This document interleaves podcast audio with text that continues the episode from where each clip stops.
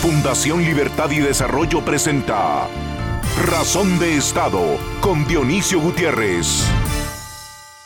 Desde la apertura democrática en 1985, los grupos dominantes de la política se han dedicado a diseñar un sistema político que promueve la corrupción y a establecer un sistema de justicia que favorece la impunidad. En 2015 vivimos momentos de entusiasmo y esperanza cuando la justicia alcanzó a un gobierno delincuente que violó leyes y traicionó a la nación. Aquella campaña por la justicia y contra la impunidad, a pesar de sus errores, a veces falta de tacto político y a veces sesgos, dejó un saldo muy positivo para Guatemala. Aquel esfuerzo debió seguir, corregido y aumentado, porque el país lo necesita. El drama es que aquella campaña por la justicia tocó intereses, desmanteló organizaciones criminales y puso en jaque a la corrupción y a la impunidad. Y entonces ya no gustó tanto. Hoy guardan prisión o son perseguidos personajes, funcionarios y políticos de varios gobiernos y de varios sectores. Los grupos delincuentes que sienten como amenaza que se persiga la corrupción y se acabe la impunidad, con el apoyo del actual gobierno, se resisten a dejar sus posiciones de poder e intentan, una vez más, mantener y consolidar su control cómplice y con frecuencia criminal sobre el sistema de justicia. Esto sucederá en las próximas semanas o meses, pues se tendrán elecciones de gran trascendencia en la Corte Suprema de Justicia y en las Cortes de Apelaciones. Este proceso, por estar en juego la justicia y el Estado de Derecho, debe ser responsable y transparente, vigilado y fiscalizado. Si los próximos magistrados de las Cortes se acompañan de decencia y dignidad, tendrán la honrosa oportunidad de rescatar, independizar, fortalecer y dignificar la justicia.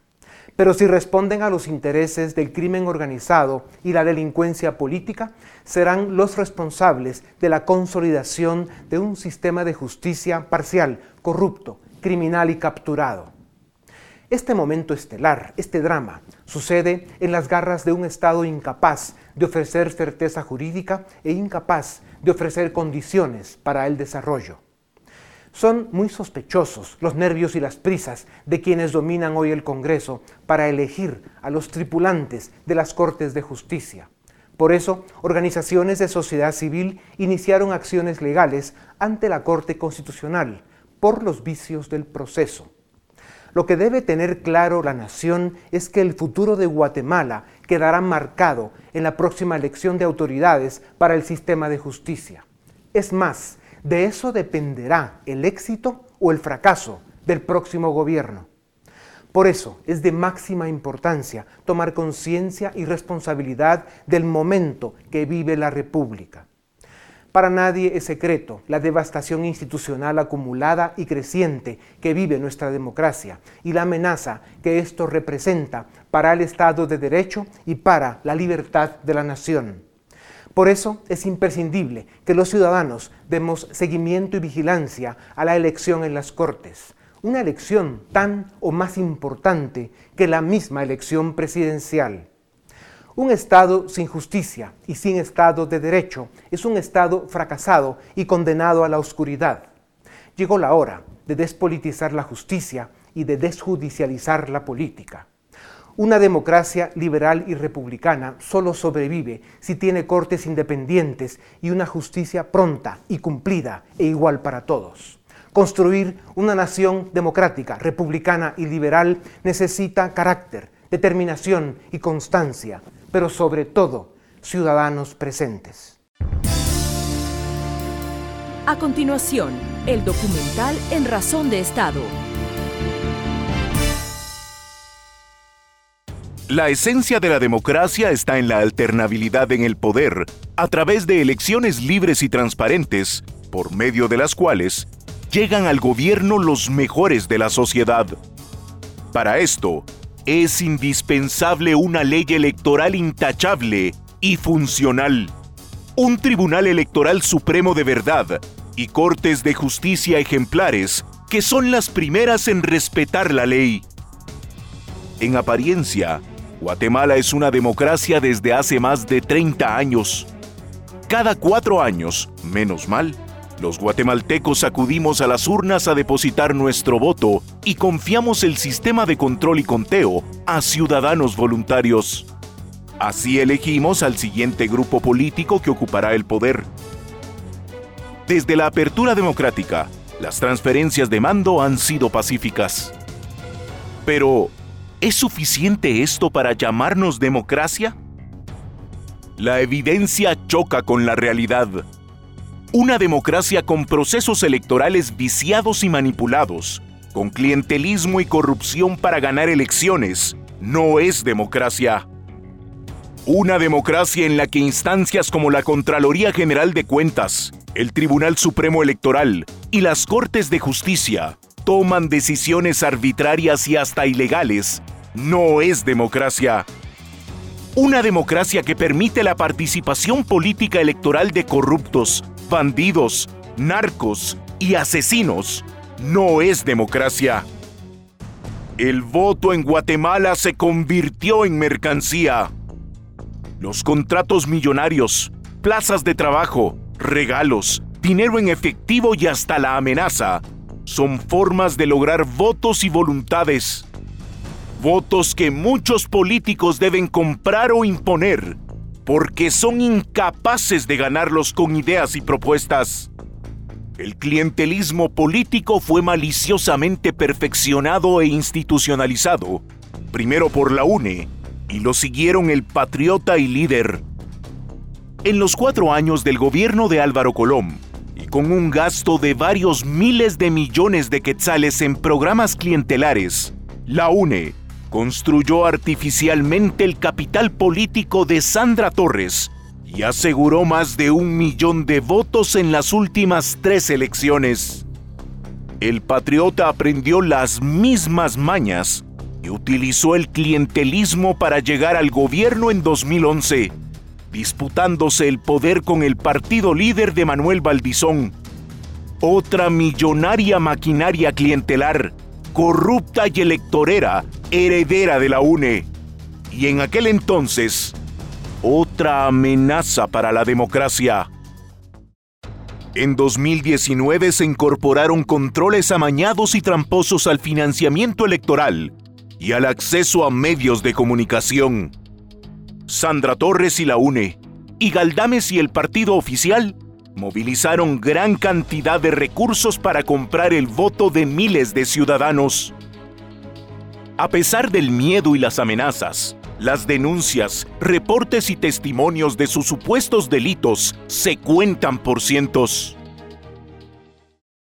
Vi a una señora que estaba muy bien organizada. Ella estuvo repartiendo bolsas de víveres eh, de parte del partido UNE.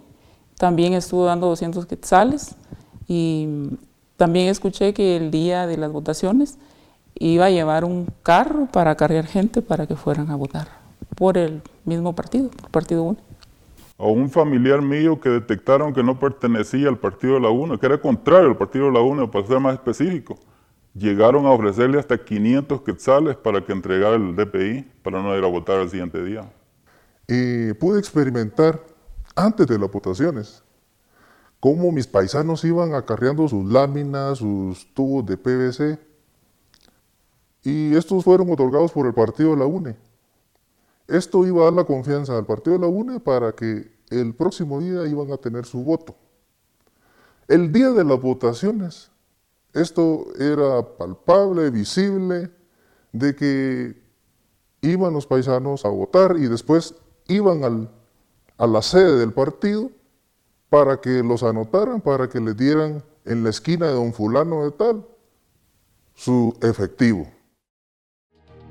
Las merecidas derrotas de los grupos políticos, supuestos violadores de la ley, llegaron con un lamentable incremento en el abstencionismo electoral, urbano y rural. Simplemente, el ciudadano ya no cree en las mentiras de los políticos. Estos cuatro partidos pretendieron construir una base de votantes utilizando redes mafiosas dirigidas por caciques locales para comprar y mover votos y así intentar ganar las elecciones. Hoy, líder y patriota ya no existen. porque fueron cancelados por financiarse ilegalmente. La UNE y FCN deberían seguir el mismo camino. Frente a estas millonarias maquinarias electoreras mafiosas, es poco lo que pueden hacer los partidos pequeños, honestos y poco conocidos. Es muy difícil ganar una carrera compitiendo con tantas desventajas. Las democracias capturadas y amañadas por políticos ambiciosos y corruptos alejan al ciudadano de las urnas. Se debe perfeccionar la ley electoral y las autoridades deben ser las primeras en respetar y cumplir la ley, o la democracia guatemalteca seguirá acumulando cicatrices y heridas con pronóstico reservado. Para prosperar, la democracia necesita ciudadanos que creen en la democracia.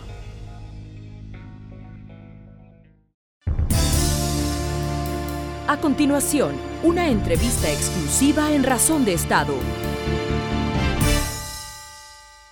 Bienvenidos a Razón de Estado. Hoy tengo el gusto de presentarles a la licenciada Claudia Escobar. Ella es abogada y notaria, tiene un máster en el área de Derecho Pluralista Público y Privado. También tiene un máster en Integración Regional y Globalización, ambas maestrías en España y está estudiando una tercera maestría. Es profesora universitaria, eh, además de Guatemala, eh, ha dado clases o da clases en las universidades de Georgetown y Harvard. Eh, actualmente es titular de la Comisión de Expertos Internacionales en la lucha contra la corrupción. además, em, tiene una historia de, lucha contra la corrupción muy importante. Em, en esa comisión de la que es parte, están trabajando en Ecuador, según entiendo un país donde acusan a quienes persiguen la corrupción y tratan de pelear contra la impunidad, los acusan que es un ataque de la derecha, como también sucedió en Brasil contra el gobierno de Lula, y como en el caso de Guatemala, que había un gobierno de derecha, lo acusaban de que el ataque contra la corrupción y la impunidad venía de la izquierda.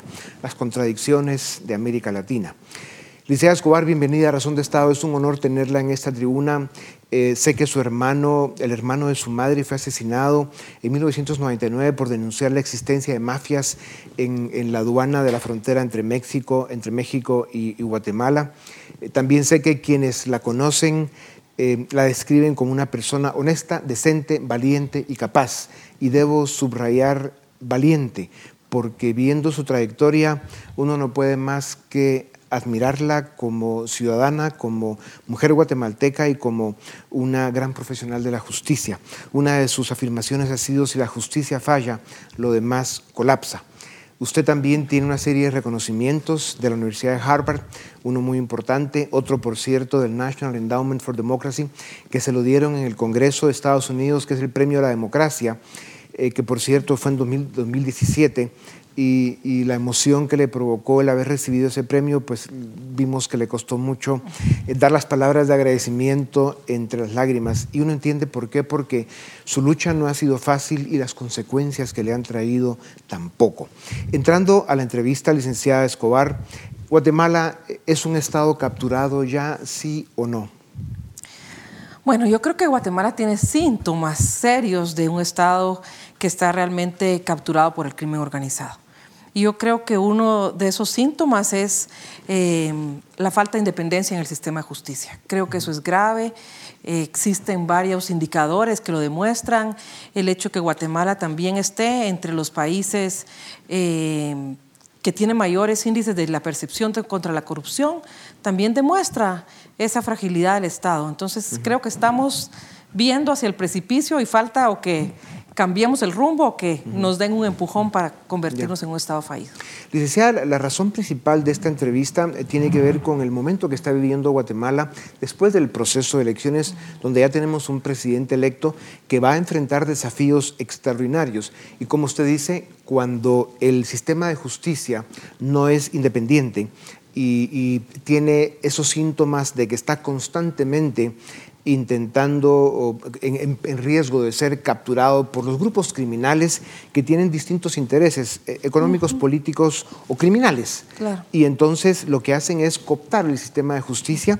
Y como estamos ahora en el momento en que se van a definir las dos comisiones de postulación que realmente ya fueron juramentadas el día de ayer, eh, después de un proceso muy cuestionado contra el que ya hay eh, pues un amparo en la Corte de Constitucionalidad, se buscaría eh, que se elijan a través de este proceso que le toca por tiempo 135 magistrados para las salas de Corte de Apelaciones y luego pues los 13 magistrados titulares para la Corte Suprema de Justicia.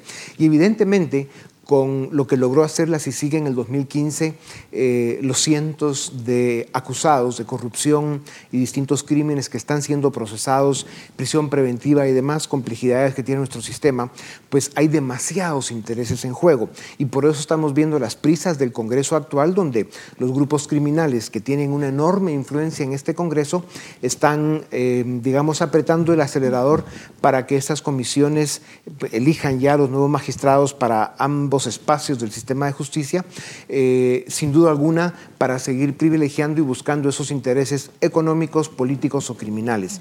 Eh, ¿Por qué es tan delicado para Guatemala el que esto salga mal?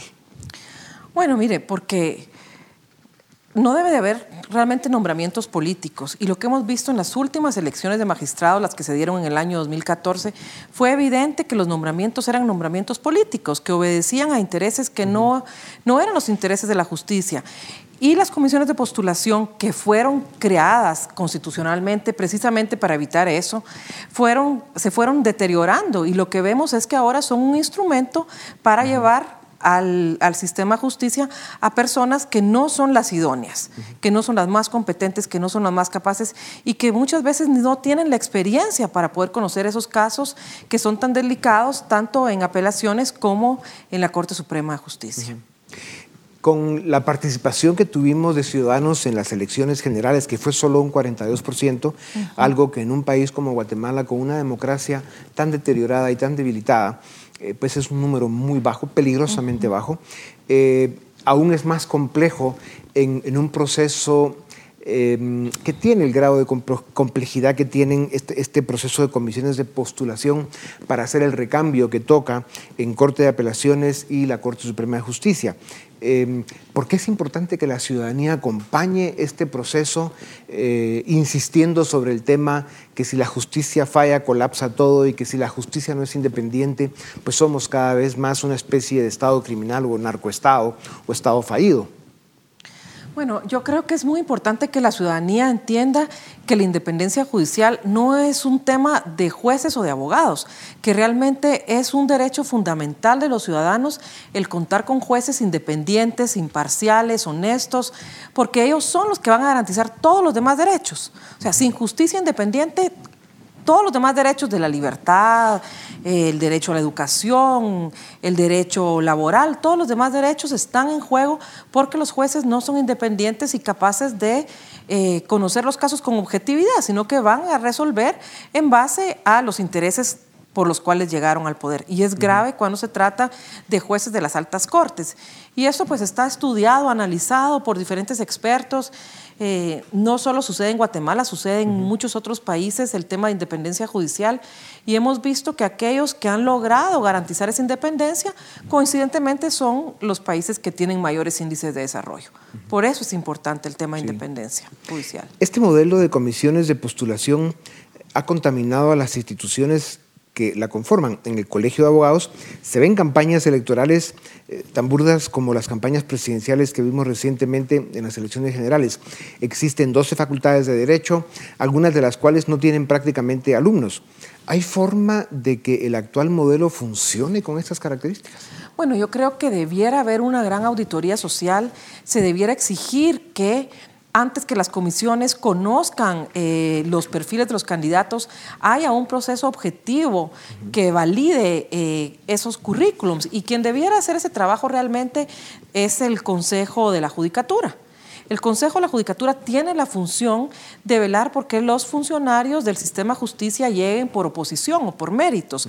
Sin embargo, no ha cumplido esa función. O sea, hay aquí, creo yo, un conflicto entre la ley de comisiones de postulación, que es una ley general, versus la ley del Consejo de la Judicatura, que es una ley específica. Y ahí creo yo que es donde se generan los problemas y donde debiéramos de, tratar de em, verificar que se cumplan con esos, con esos parámetros que debieran de tener los magistrados creo que efectivamente las instituciones que integran las comisiones de postulación han sufrido eh, una desacreditación, empezando por la academia.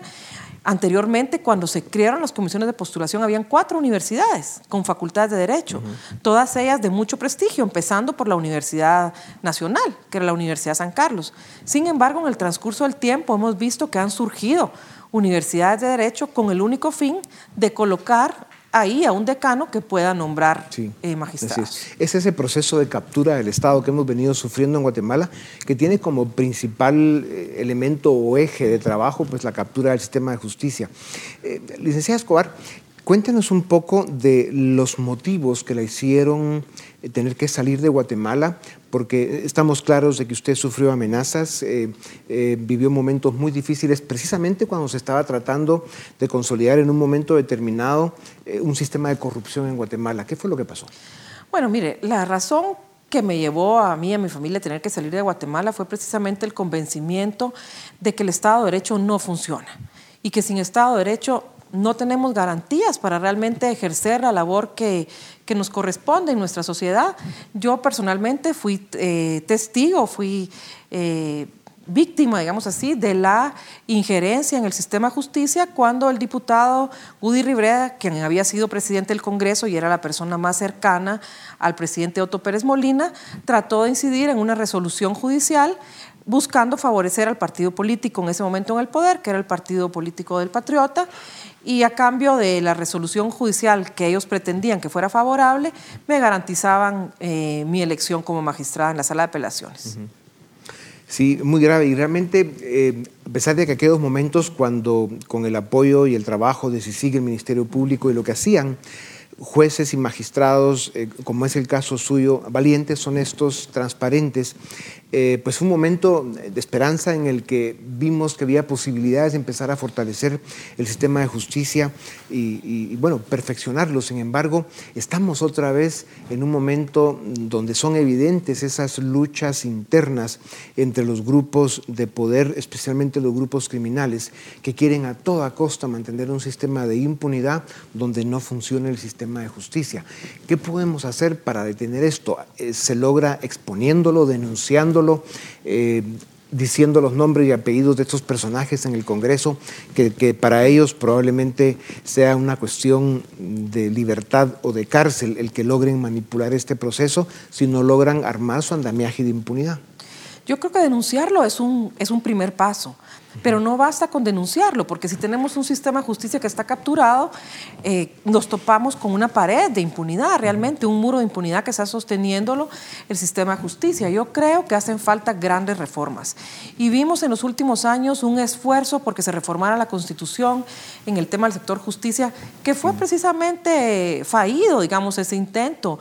En el Congreso no se permitió que se reformara el sistema de justicia. Mientras eso no suceda, vamos a continuar con el mismo círculo vicioso que tuvimos hace cinco años, que tuvimos el periodo anterior, en la época castresana, cuando él también expuso eh, la gravedad de la manera en que se estaban eligiendo los magistrados. Esto no es nuevo. Sin embargo, no hemos sido capaces de articular una reforma constitucional que es requisito indispensable. O sea, ¿cómo podemos tener un sistema de justicia cuando los magistrados de las altas cortes están sujetos cada cinco años al poder político para continuar ejerciendo su labor. Sí, así es. Y en la última oportunidad en la que se pudo haber hecho esa gran reforma al sistema de justicia, el Congreso usó de excusa algunos errores que efectivamente cometió especialmente la CICIG en el haber querido mezclar algunos temas que no iban realmente como el, el sentido principal de lo que era la reforma al sistema de justicia y entonces pues usaron esa excusa para retirarse del esfuerzo por completo en vez de haber sido responsables, honestos y haber eh, hecho la parte de la reforma que era indispensable. Claro, y ahí hay una responsabilidad de los guatemaltecos, porque yo creo que la reforma constitucional es un deber que tenemos como ciudadanos y todos los sectores tendríamos que haber llegado a un acuerdo de cuáles eran esos puntos básicos, claves, sobre los cuales no podíamos haber permitido, digamos, que hubiera una negociación política para poder blindar esa reforma que hace falta y que es indispensable. Licenciada Escobar, la Corte Suprema de Justicia tiene una importancia muy grande porque todos los antejuicios, por ejemplo, contra funcionarios acusados de cometer delitos, pues pasan por ese filtro que es la Corte Suprema. Hemos visto recientemente que en muchos casos, pues al final eh, no se resuelven, se duermen duermen el sueño de los justos, como dicen, en esta judicatura y jamás llegan a discutirse. ¿Qué podemos esperar en esta elección, en este cambio de magistrados en la Corte Suprema de Justicia? ¿Es posible llegar a tener una Corte Suprema que esté a la altura de las circunstancias que el país necesita? Mire, lamentablemente... Eh, Creo que soy un poco pesimista en ese caso, lo veo con mucha dificultad. Primero, porque las comisiones de postulación siguen siendo las mismas, siguen siendo integradas por universidades que, que prácticamente no existen, que únicamente tienen, son universidades de papel, donde no hay alumnos, donde no hay eh, carreras formales de, de, derecho. Eso es, eso es grave. Y el otro elemento es que quienes van a elegir a esos magistrados es el Congreso actual. No es el Congreso que fue electo, es un Congreso sobre el cual hay muchas investigaciones, hay solicitudes de antejuicio sobre algunos de los, de los diputados y ellos van a garantizar que quienes queden en las altas cortes sean personas que les favorezcan en el momento de, que se conozcan. Ya se están, eh, digamos, iniciando acciones en contra de la forma, la velocidad y el fondo con el que se están, con el que están buscando eh, lograr que queden las comisiones ya listas para poder eh, presentar los candidatos a las diferentes cortes. ¿Usted cree que es factible y que la Corte de Constitucionalidad va a poner un alto a este proceso porque obviamente las intenciones eh, no tienen nada de bueno? Bueno, mire, en el periodo anterior vimos que se presentaron 80 amparos en contra del proceso de comisiones de postulación y la, y la Corte Constitucionalidad avaló el proceso. O sea que no podemos saber, esta es una Corte distinta, eso es cierto, pero tendríamos que, esperar a ver cómo van resolviendo los casos que se les presentan. Lo importante es insistir, aunque al final se quede nada más en palabras, que si los guatemaltecos no somos capaces de rescatar nuestro sistema de justicia y lograr un organismo judicial independiente, fuerte, eh, con los, digamos, juristas más capaces y probos que tiene Guatemala, realmente somos un país a la deriva con unas perspectivas muy oscuras. ¿Es una afirmación exagerada esta o no? No, no creo que sea exagerada, creo que es de preocuparse, creo que tenemos todos que reflexionar sobre cuál es el rol que estamos jugando y el papel que nos corresponde porque también parte del problema es que muchos abogados que tienen esas características que necesitaríamos en esas cortes no participan. O sea, hay una apatía del gremio de personas porque en Guatemala existen esas personas. O sea, yo sí creo que dentro del gremio hay suficiente suficientes personas que pudieran participar, pero ven el proceso o con indiferencia o eh, con desánimo y no participan en los procesos. ¿Diría usted, licenciada, que somos una especie de país huérfano, un país en el que sus élites simplemente se abstraen, son indiferentes y abandonan un proceso tan esencial, casi más importante que el mismo proceso electoral eh, para escoger presidente, eh, el hecho de que al final terminen nuestra Corte Suprema de Justicia y las Cortes de Apelaciones en manos de personajes que lo que van a ir a hacer es proteger intereses económicos, políticos o criminales?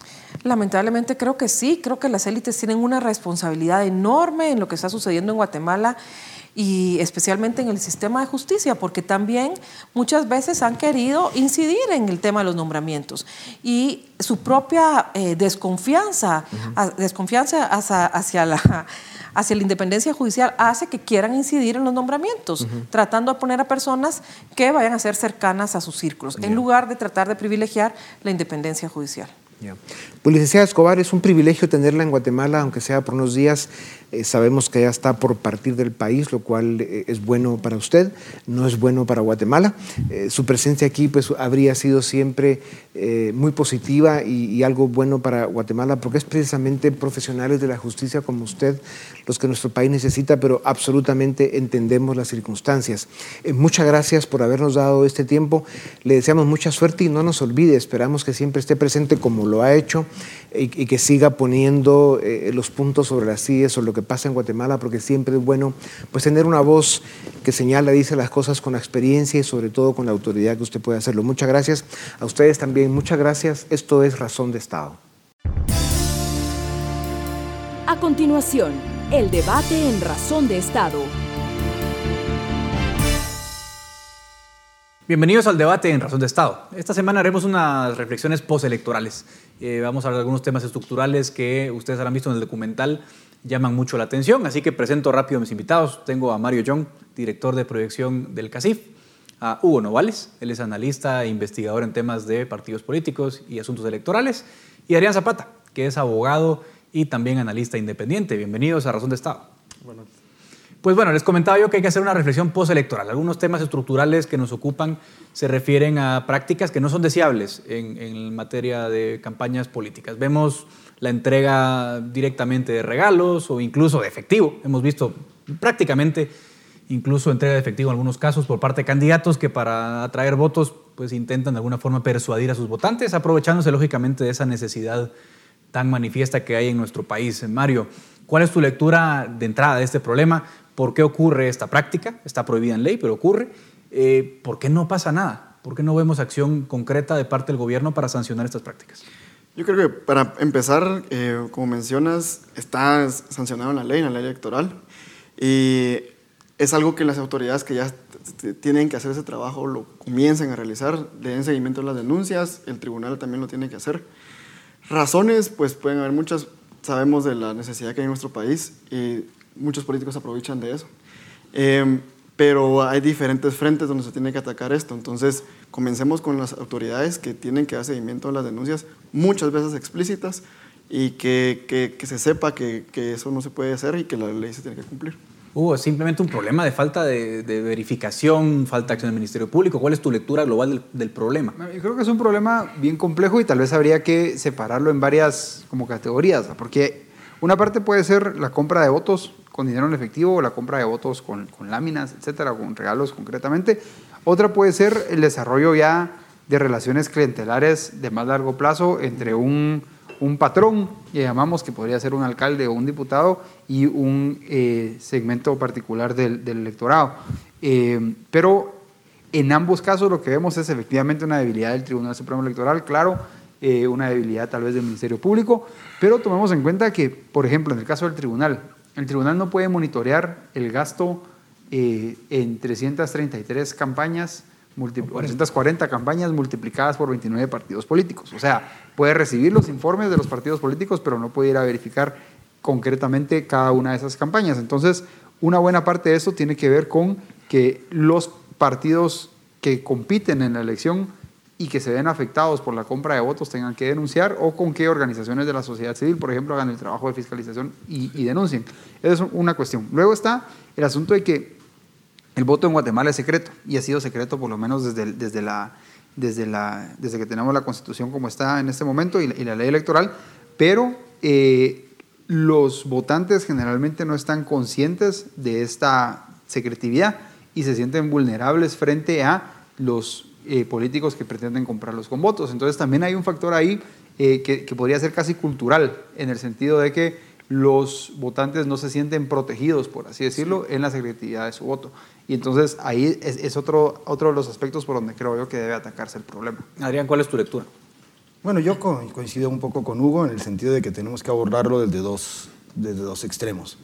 Uno, en efecto, es la responsabilidad de las instituciones de control en, eh, eh, frente a un proceso electoral y no solamente en el proceso, sino cuando hablo de unidades de control, me remito también al papel de la Contraloría General de Cuentas, por ejemplo, dentro del ejercicio del, del, partido que está en, en, el gobierno previo a las elecciones para controlar justamente esta fuga de recursos con fines clientelares. De igual forma el MP frente a, a los posibles delitos, en, ya sea en el periodo electoral como en, en otro tipo de cuestiones, en delitos administrativos y qué sé yo. Es decir, voy al tema de las unidades de control en las cuales el pilar en cuanto al fortalecimiento institucional es básico. Y el otro es la inmensa responsabilidad de nuestro sistema político como tal. Es decir, la descomposición de la clase política que hemos, que hemos padecido desde el inicio de la era democrática, que ha desembocado justamente en, en que cada cuatro años lo que tenemos es un campamento de verano, que es cuando afloran, estilo los zompopos de mayo, toda la gente que quiere hacer eh, de alguna medida política mediante un abandono continuo de lo que es realmente el rol de una organización política en la vida nacional. Y es allí donde también eh, pues afloran estas prácticas que si lo conjugamos con este abandono en el tema institucional para el control, pues tenemos la tormenta perfecta para que se den extremos como los que, los que tú refieres. Ahora, ahora es, es, es burdo, porque vimos en esta campaña, por ejemplo, hay, unas tomas que habrán visto en el documental, por ejemplo, hay una motocicleta que entrega, entiendo, la UNE, por ejemplo. Eh, vimos al partido oficial, eh, que esto además fue, fue relativamente bien documentado. Vimos al partido oficial aprovechándose de esa maquinaria del Ministerio de Desarrollo Social, de algunos otros programas de gobierno, para entregar directamente eh, fertilizante, eh, cualquier otro tipo de insumos. Pero no pasa nada. Y es que en serio estoy hablando de casos que están documentados. Si queremos ser más extremos, vamos a 2015. Manuel Valdizón rifaba carros en, en, en, en los mitines. Y no pasa nada. Y están las imágenes y hay más o menos documentación. O sea, sí hay una falta de voluntad de las autoridades y es una sinvergüenzada, Mario. Vamos a ver, desde el 2015 tenemos un, un desarrollo diferente de la, las instituciones en el país, específicamente en el tema de justicia. Entonces creo que sería importante que otra línea eh, que se tiene que fortalecer es el tema de delitos electorales, específicamente con este tema que mencionas. Porque sí, digamos, hay en corto plazo sí el MP tiene que accionar, si así fuera el caso, tiene que investigar y el juzgado tiene que determinar una cosa u otra. En el mediano plazo ya mencionan, hay temas de, de relaciones caudillistas y en el largo plazo la, eh, la, forma que miramos clientelismo en el país tiene que ver con, con, con el tipo de país que tenemos. Entonces, eh, comencemos con lo básico de que hay que pedir a las autoridades, presionar de diferentes formas de que haga su labor. O sea, la ley ahí está.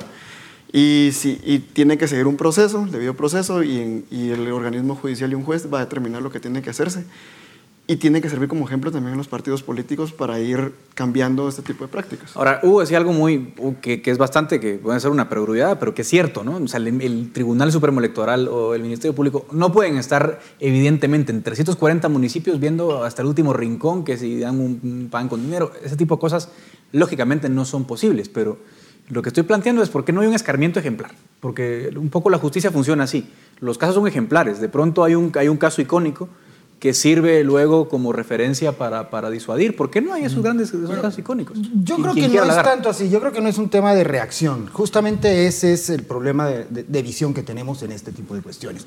Yo creo que el tema tiene que, que ir más allá y tiene que ser más de prevención en función de una legislación adecuada. El mejor control no es precisamente el, el, el, represivo ante la comisión de un acto. Yo creo que la mejor forma es un diseño más adecuado en, los, en lo que re, se refiere a nuestra dinámica pero, política. Pero no tiene que reaccionar el Estado si hay una no, persona supuesto, dando dinero. Por supuesto, pero debería ser diseñado para que esto fuera incluso acotado y de, mayor, y de mayor facilidad para su abordaje, no como lo que decía justamente en cuanto al volumen, que ni el Tribunal Supremo Electoral ni el MP se da abasto. Ahora, ojo, y aquí es algo bien importante. Justamente este tipo de cuestiones son las que se trataron de acotar, que es un excelente ejercicio y yo, por lo menos, eh, aplaudo la intención en la reforma, en la última reforma a la ley electoral. Creo que es indispensable entender que ese primer paso, justamente con la puerta abierta para que después de cada ejercicio se revise, es, eh, vale, vale muchísimo para nuestra democracia. Ahora, que hay muchos reclamos, que hay una satanización en algunas cuestiones evidente por la debilidad del Tribunal Supremo Electoral y algunos corchos, que por qué uh -huh. no mencionarlo, también hay otra que es que muchos de los señalamientos para satanizar la reforma realmente son bastante, eh, por qué no decirlo, hasta ridículos. Es decir, el diseño desde la normativa bajo cualquier visión es preferible para tener que abordar toda esta cacería que tú refieres, que sin duda no estoy hablando de impunidad, pero creo que la mejor forma es hacer perfectible nuestro sistema electoral para que justamente en este marco regulatorio tengamos estos casos eh, que pudieran ser excepcionales, que requerirán un castigo que será más fácil. Vamos, yo quisiera tal vez agregar aquí un, un, tema que creo que es importante. Vamos a ver, hay que situar el problema en su justa dimensión. porque, eh, como decía, es complejo y además es muy diverso. O sea, hay casos en donde, por ejemplo, es el candidato que tiene acceso a financiamiento privado, por ejemplo, y reparte efectivo entre, sus, entre, entre los potenciales votantes. Otros casos pueden ser la repartición de vales, por ejemplo, lo que vimos con el pago de los expac, que ya es que es, eh, digamos, recurrente a lo largo de varias elecciones. Con recursos públicos. Con recursos públicos. Entonces, digamos, que son dos problemas separados y habría que abordarlos también con, con, con, estrategias separadas, porque entonces, en el primero, lo que podemos decir es que eh, hay un problema en donde se daña la competencia política, digamos. Y si se daña la competencia política, eso es algo que le compete más al tribunal de regular y sobre la base generalmente de denuncias de los competidores afectados. Ese es, digamos, un abordaje que yo tendría. Eh, podríamos abordarlo desde la perspectiva también del uso de recursos públicos. Esto le compete más, por ejemplo, a la Contraloría. Yo recuerdo que ya en 2015 sí hubo un caso en contra de, la diputada Milena Mazariegos porque se estaban repartiendo bolsas eh, seguras, que eran las bolsas de alimentos, digamos, del gobierno, con la foto, en Huehuetenango, con la foto de la diputada Mazariegos. Entonces, ahí, digamos, se puede abordar de otra manera desde, desde la perspectiva del uso de recursos públicos. Y finalmente, creo, hay un problema en donde esto, eh, en cierto sentido, menoscaba por así decirlo, la, dignidad de las personas eh, al, forzarlos a ejercer o a no poder ejercer de manera autónoma un derecho que es el voto. Y eso ya tiene un problema que es, o tiene una solución que es todavía más grande, que tiene que ver con formación política, formación ciudadana, etc. Y solo, tal vez termino acá. Lo que tenemos que, que recordar, creo yo, es que esto cuando decía que tenemos que situarlo en su justa dimensión, no tenemos en este momento datos que nos indiquen qué tan efectivo es. No sé si me explico. Los políticos lo hacen de manera muy rudimentaria, pero no sabemos si alguien ha ganado una elección comprando Eso votos. Es muy interesante lo que dice Hugo. Lo que es cierto es que, independientemente de la estrategia, por ejemplo, tomamos el partido oficial, evidentemente no es tan eficiente la, estrategia, aunque tampoco la penetración de la estrategia fue tal vez de la magnitud que hubiesen querido. Pero vamos a ver, de todas formas, a lo mejor no cambia una elección presidencial. A lo mejor no cambia una elección presidencial, pero en las elecciones locales sí. Estoy seguro que hay narcoalcaldías, por ejemplo, que seguramente se construyen a base de dádivas como las que estoy mencionando. Eso influye luego en las diputaciones. Hay diputados que logran entrar con una estrategia clientelar. Es decir, sí estamos rompiendo las reglas del juego y estamos generando un desbalance. Y ahí, Mario, me gustaría un poco eh, ir acotando a lo que decía Adrián, y, también lo mencionaba Hugo. Adrián habla un poco de la prevención en tema legislativo. Eh, ¿Qué tanto más se puede hacer eh, desde el punto legislativo? Digo, porque ya, ya, es un problema endémico de que el narcotráfico pone dinero, eh, se usan eh, recursos públicos. Eh, es, es, ilegal, ya sabemos que es ilegal. ¿Qué tanto más se puede hacer en el plano legislativo? Yo diría que ahí la, la, respuesta la tendría la misma autoridad que tiene que hacerlo. Digamos, ahorita vamos a entrar en un proceso donde, la, donde el MP ojalá comience a ver el tema. Y es un tema primero de alcance, como mencionan, son 340 municipalidades. ¿Cuánto dinero ilícito puede haber entrado ahí? Cuánto, cuántas dádivas se pudieron haber dado. Entonces, sí, el problema de este tema, como bien mencionan, eh, creo que tiene más efecto a nivel municipal que a nivel nacional. Por ejemplo, el caso de Valdizón, que no ganó la, la, elección a pesar de todo lo que estaba haciendo, es muy interesante de ver. Pero sí puso alcaldes y puso diputados. Entonces creo yo que aquí, aquí es un tema, desde mi punto de vista, más institucional que, que puramente legislativo. O sea, hay que aumentar el alcance y la intensidad de las instituciones que controlan este tema y que logren tomar todas las... Es que pongamos a ver cuántos, 340 municipios, cuántos, como mencionaba Hugo, cuántos, cuántos candidatos habían, cuántos, en cuántos de... Por lo menos supongamos que sea uno por municipio. Entonces, de verdad el MP llega a todos, el tribunal lo hace, en la Contraloría. Entonces, claro, pero por eso hablo de castigos ejemplares, porque, porque no agarras un caso icónico, porque pasa bien con la corrupción. La línea no es toda la corrupción en las aduanas, evidentemente, pero fue un caso ejemplar. mira, sí pasa lo mismo con la corrupción en chiquito y, solo quisiera eh, señalar esto. Pareciera que esto es como una especie de institución informal. ¿verdad? En donde entonces tenemos un conjunto de instituciones formales, eh, digamos, regulaciones, leyes, tenemos al Tribunal Supremo Electoral, tenemos al Ministerio Público, etcétera, pero que no empatan con algo que está muy arraigado en la cultura de los ciudadanos. O sea, no es victimario, el que recibe la bolsa no va a denunciar, por ejemplo. Por ejemplo, eso pasa. Ni, ni, el partido competidor tampoco. Ahora, ojo, yo difiero mucho de lo, que, de lo que decía Carlos, porque, a ver, con ese volumen de denuncias y con lo frecuente, porque se ha vuelto una norma, hacer así la campaña, lo que vamos a caer es en un desastre porque entonces es justicia selectiva. Porque la capacidad de las instituciones de control es limitada para poder entrarle a todo. Entonces, si lo priorizas, entonces, entonces justicia selectiva. De la justicia. Aquí, Pero siempre es selectiva la justicia. No, es selectiva frente a quien incumplió. Pero en este caso, cuando tienes un universo de una práctica, Cuando tú escojas a uno, ¿qué va a pasar con los demás? O ese uno, ¿cómo va a señalar a los demás? Yo voy más, yo, yo sí creo que, el- que la idea o la salida debería ser, es decir, el país en este tema está enfermo y no precisamente de una gripecita. Esto es una enfermedad muy seria que no requiere eh, homeopatía, requiere antibiótico.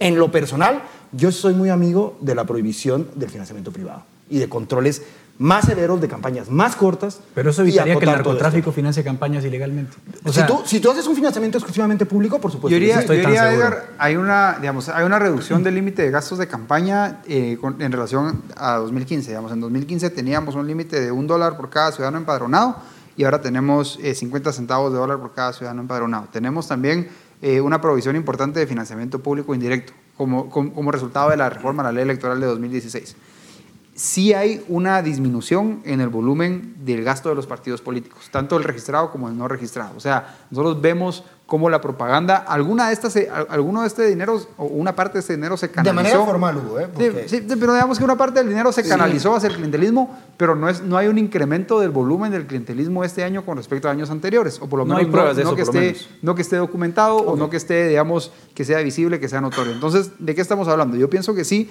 la, las regulaciones más estrictas en materia de financiamiento pueden inhibir a los financistas Pero y pueden inhibir a los Hugo. políticos. Pero Hugo, a ver, vamos Y- los lo tres. ya lo estamos quedándonos sin tiempo. Sí, es cierto. Se hicieron cambios importantes en materia de financiamiento privado. De hecho, el financiamiento privado esta vez no fue determinante para la presidencial. Exactamente. Pero siguió siendo el mismo problema en las alcaldías. O sea, sigue habiendo narcoalcaldes. Y eso no es culpa del financiamiento privado. ¿O bueno, sí? pero es que eso, Pero no, se eso no se va a resolver desde la ley es que electoral tampoco. tampoco. Es culpa Bueno. del, del Tribunal Supremo Electoral, porque imagínate, es que hay una. Bueno, si les tuvieron problemas para contar en la primera vuelta, imagínate este abordaje. O sea, no, yo sí insisto en que el problema tiene que ser en diseño.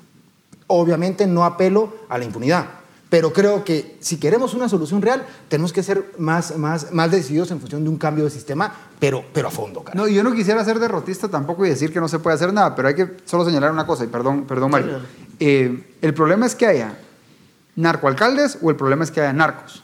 Porque es que si hay un narco, es el Ministerio Sí. Público que tiene que actuar contra el narco, no sé si me explico. Sí, es un problema O sea, estructural, estructural. es- Para cerrar la discusión, nada más quiero escuchar la opinión de Mario. Eh, el financiamiento público exclusivo resolvería el problema. Desde mi punto de vista, no. Digamos, creo que es una discusión de ciencia política que Eh, no se va a votar ahora. pero claro. creo que, que hay que tener un balance.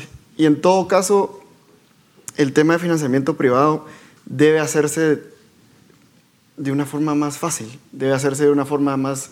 eh, el problema con la reforma de 2016 tenía dos temas que quedaron, desde mi punto de vista, no quedaron bien. Uno era el tema de vinculación y el otro era el tema de los seis meses de los libros contables y contribuciones. El problema ahí era que estaba muy ambigua la forma que se, estaba, que se hizo el, el artículo.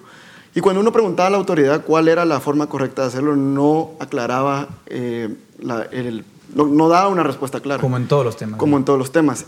También había un tema que todos los financistas tenían que sacar libros contables, que está bien, pero digamos, bueno, entonces, al- hasta, pero no especificó el tipo de aporte que tenía que darse. Entonces, por ejemplo, Juan Pérez en el interior del país invitaba a chuchitos a su candidato, no tenía libro contable y queda en el delito de, de financiamiento no reportado. Entonces, Sí, va- sí el, el financiamiento privado tiene que existir desde mi punto de vista.